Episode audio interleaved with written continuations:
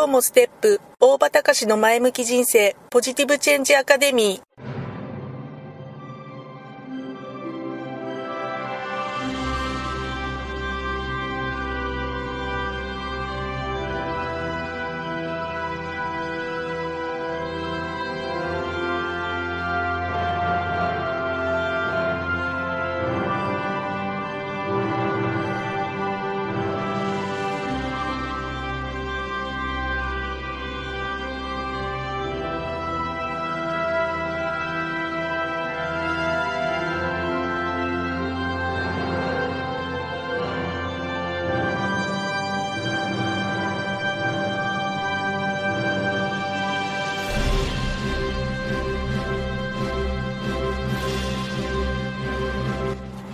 今日もステップ。大場隆の前向き人生。ポジティブチェンジアカデミーは開業から20年行政書士として奮闘している大場隆が日々活動している中で感じたことを通して皆様に前向きな変化をお届けする番組です。こんにちは。ステップ行政書士法人行政書士の大場隆です。よろしくお願いいたします。今日もねちょっと番外編ということでやらせていただきますけども、えー、今日はねえー、茨城県水戸市にあります、えー、関東運輸局水戸運輸支局というところに、えー、やってきてやってまいりました。今日の仕事はねえー、っと実はちょっと1件依頼を受けて一般貨物自動車運送事業いわゆる運送業の許可申請を1つ出してるんですけどもまあそれでちょっと、えー、支局の方から、えー、要求された、え追加の資料の提出にやってきました。一般貨物自動車運送事業っていうのは、まあ、いわゆる運送業っていうやつでよくねトラックとか見てると車のナンバープレートでね、えーと、緑色のナンバープレートついてる車ってあのよくあの道で道路で見ると思うんですけどもあの緑色のナンバープレートをついてるのがいわゆる貨物自動車運送事業運送業の営業許可を取って、えー、走っている、えー、ナンバーの車なんですね。え、っとね、運送業っていうのは要は、えー、人の荷物を依頼を受けて他人から依頼を受けて、えー、荷物を、えお金をもらって、え運んであげる、まあ、そういう仕事を貨物自動車運送事業っていうふうに言って、まあ、多少の区分けはあるんですけども貨物自動車運送事業というふうに言ってそして貨物自動車運送事業を営もうと思ったらば国土交通大臣の許可を、え得なければいけませんっていうそういうルールになってるんですね。ですんで、その必要な、え国土交通大臣の許可を得ないで、えー、人からお金をもらって荷物を運んであげるっていう、そういう仕事をすると、貨物自動車運送業違反っていうことになるんです。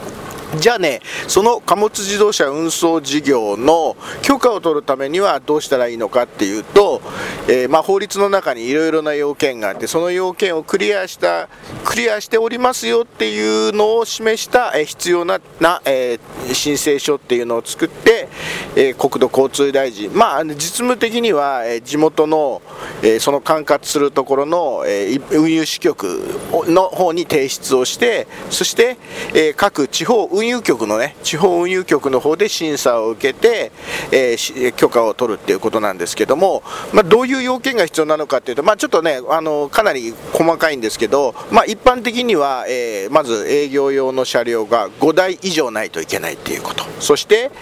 えー、運行管理者っていう人がいないといけない、あと整備管理者っていう、まあ、必要な要件を備えた人がいないといけないっていうこと、あとはね、えーとまあ、その貨物自動車運送事業を始めるのに必要な、まあ、財産を持ってないといけない、まあ、要は必要な資金を持ってないといけないっていうことになるのと、あと、まあ、きちんと営業所を備えていけない、備えてないといけない。ということと、えー、あとは、えー、そのね、え、運転手さんのね、え休憩睡眠施設とかがないといけないということと、あ、すいません、あと大事なことを忘れてました。車を、え置くところの自動車の車庫がきちんと用意されてないといけないっていう、まあ、その辺の必要な要件が全て揃ってないといけないっていうことなので、まあ、なかなか簡単にちょっと許可を取ろう、じゃあ、はい、じゃあ、やりましょう、はい、OK ですよっていう形にはならないので、で、それとね、営業所にしても、自動車車庫にしてもどこにでも自由に作っていいというものではなくて営業所をやっていい場所、えー、中自動車車庫にしていい場所っていうのもやっぱり、えー、細かな要件があるので、えー、まあまあね、ご自分でやられるっていうのも OK なんですけれども、まあ、一般的にはね、私たちのような行政書費事務所の方にお願いをしていただいて、そこで、えー、まずその、えー、皆さん、あの運送事業を始められようというふうな方の用意されている営業所であるとか、自動車車庫であるとか、あとは車がちゃんと用意できてるかとか、その辺の必要な条件が許可を受けられるかどうかっていうのをリサーチをして、そして最終的に申請書を作って、提出をすると、まあ、そういったような、段取りになるわけなんですけど、ただね、他の、一般的な許認可と貨物運送事業、貨物自動車運送事業のちょっと違うところは、申請を出したらばですね、その事業者さんの、経営者、まあ、一般的には会社ですと取締役の方のどなたかで、その運送事業を担当する役員の方が法令試験ということで試験を受けないといけないんですね。これは何でかっていうと、あの必要な許可の要件の中に、そのえー、貨物自動車運送事業を営むのに必要なきちんとした、えー、法令知識を有しているかどうかっていうそういう知識を有している人がいないといけないっていうそういう要件があるんですねでそしてちゃんとその貨物自動車運送事業を営むのに必要な知識を有しているかどうかっていうのの確認ということで、えー、法令試験という試験を受けないといけない。で試験に受からないと、え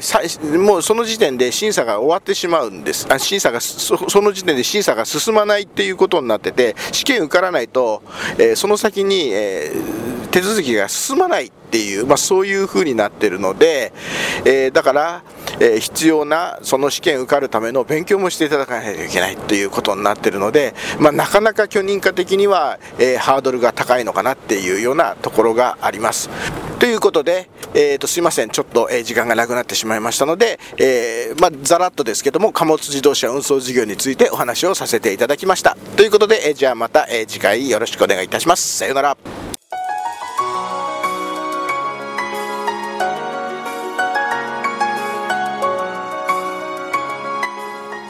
の番組はいかがでしたか？あなたのポジティブチェンジにつなげてもらえると嬉しいです。ポジティブチェンジアカデミーでは皆様のご質問を募集しています。ご質問は info アットマークステップハイフンオフィスドットコムまでメールでお願いします。ではまた次回お会いしましょう。ごきげんよう。さようなら。